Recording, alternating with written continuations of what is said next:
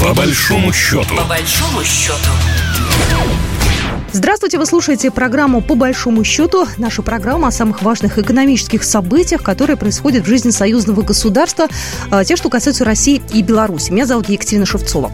Премьер-министр Беларуси Роман Головченко а, был с большим визитом Российской Федерации. А, в его планах было посещение трех наших э, регионов областей – Новосибирской, Иркутской и Свердловской области. Достаточно такой масштабный визит, основательный, и его мы сегодня, итоги его и интересы белорусов э, именно в этих регионах мы обсудим с нашим экспертом. У нас на связи Василий Георгиевич Колташов, руководитель Центра политэкономических исследований Института нового общества. Василий Георгиевич, здравствуйте. Здравствуйте. Ну что, города-миллионники, регионы большие, города такие с серьезным э, таким технологическим заделом. А что, с чем э, поехал Роман Головченко? Вот, ну, давайте с Новосибирска начнем. Ну, две составных у визита. Да? Значит, первое. Продвижение белорусских промышленных товаров. То есть не сельхозпродукция, а прежде всего промышленных товаров, в том числе техники, которая необходима для развития сельского хозяйства, в частности в Сибири, в Новосибирской области. Там он встречался и с э, мэром Новосибирска, и, конечно, э, с Равниковым, с губернатором Новосибирской области. Второй момент, который касается поездки, это сотрудничество между предприятиями. То есть это восстановление тех связей, которые у нас существовали в советский период, которые были разорваны, которые в период, когда союзное государство существовало у нас такой, в такой пассивной форме, то эти отношения, они не очень развивались, то есть не было этого прогресса. И мне кажется, что здесь предпринимается попытка на самом высоком уровне форсировать развитие отношений и между российскими предприятиями и белорусскими, в частности, прежде всего, сибирскими предприятиями, а, и вместе с этим продвинуть белорусскую продукцию, а, создав такие механизмы тесного сотрудничества самого разного плана. Но это помимо того, что визит э, премьер-министра Беларуси он был направлен на то, чтобы посмотреть еще что-то, да, посмотреть, что есть в Сибири, какие есть предприятия, как они работают, что с рынками, как можно сотрудничать с местными чиновниками, будет ли здесь возможно долговременное, устойчивое, такое позитивное э, взаимодействие. И нам остается только ожидать э, того, что, в общем-то, должно происходить. Это, это укрепление связей, это роста товарооборота и э, ну, такого укрепления связи, когда просто предприятия начнут работать в, един, в едином таком процессе. На мой взгляд, нужно, чтобы просто формировались новые структуры экономические, в которых э, взаимо... кооперация белорусских и российских предприятий, она была э, кооперацией внутри крупных корпоративных структур, которые смогут более эффективно работать на мировом рынке. Но, наверное, это Э, не повестка текущего момента, это скорее такое забегание вперед. Я вот внимательно почитала интервью, э, которое дал Роман Головченко, и он много говорил э, в Иркутске про то, что стоит задача наращивания поставок на китайский рынок. Э, Китай – это сосед Иркутской области, рядом получается все, через бизнес надо идти туда, и сказал, что в нынешних условиях надо переходить на турборежим. И, в принципе, подвел некий итог, уже на данный момент показатели товарооборота с Иркутской областью увеличились. Турборежим – это как? Пятилетку в 4 года, это надо сильно быстрее, и как это сделать? Вот вообще реально ли повлиять на это, приехав самому лично вот посмотрев на все? радикально изменить что-то будет сложно, но вообще это должно побудить э, процессы, процессы к ускорению. А, почему? Потому что Китай сейчас меняет свою торговую политику. Меняют он ее под влиянием обстоятельств, которые в мире разворачиваются, под влиянием Запада. А, в Пекине внимательно следя за тем, что говорят в Вашингтоне, что говорят э, в Брюсселе. В частности, они конечно, заметили и оценили выступление Урсулы фон дер Ляйен, то есть главы вот этой Еврокомиссии, бюрократической структуры Евросоюза, о том, что надо вытеснять китайские товары, надо с ними бороться, надо их удалять с европейского рынка. А торговый партнер номер один для Китая – это Евросоюз, и они достаточно много покупают в Евросоюзе. Хотя понятно, что торговый баланс здесь в пользу Китая, очень круто в пользу Китая.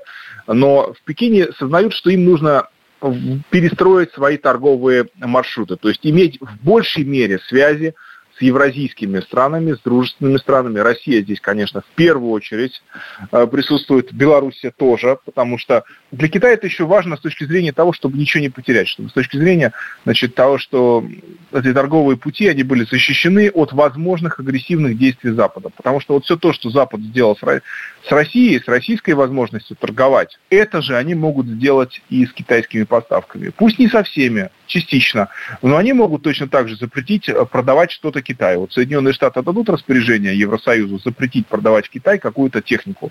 И Китай ее приобрести не сможет. Таким образом, китайской торговле будет нанесен ущерб. То есть Китай должен сейчас уже думать о том, что вот перестраивать свои торговые маршруты в пользу, конечно, в первую очередь континентальных маршрутов, евразийских, и в пользу стран евразийских, континентальных, дружественных Китаю, для того, чтобы быть в безопасности. Для того, чтобы в момент, когда будет, будут наноситься удары по китайской экономике Западом, иметь тылы потому что точно так же, как вот для России, для Беларуси, Китай является с точки зрения торговли, с точки зрения там, закупки каких-то продуктов э, высокотехнологичных э, тылом, точно так же и мы образуем тыл для китайской экономики, защищаем ее.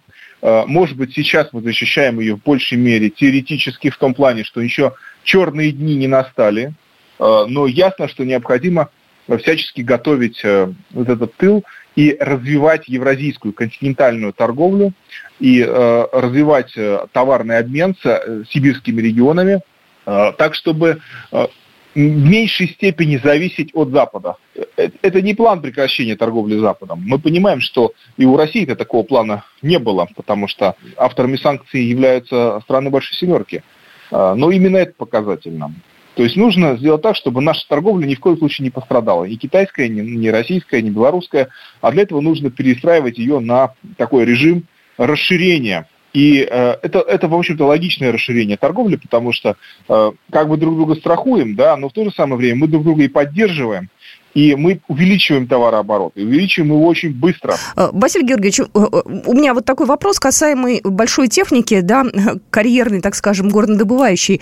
Говорил премьер-министр Головченко о том, что белорусские массы БелАЗ активно взаимодействуют, в частности, с Иркутской областью, что есть линейка, в общем, все рассказал, и говорит, есть интерес. А на данный момент какое оборудование используется, и, возможно, то же самое китайское, да, которое, ну, там совсем под боком. Вот, и реально ли белорусам сейчас эту нишу нишу занять вот э, в данный момент, когда идут санкции и так далее? Сейчас белорусская техника по-прежнему используется и будет использоваться еще больше, в том числе вот эти огромные карьерные самосвалы.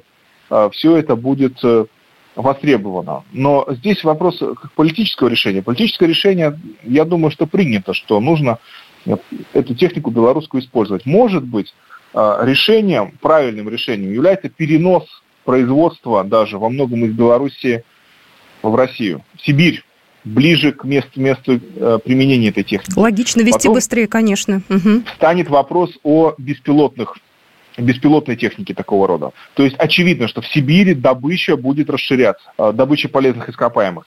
Ну и переработка тоже, да. Но если говорить о добыче, то здесь, в карьерном способе добычи, э, неизбежно потребуется много, много техники.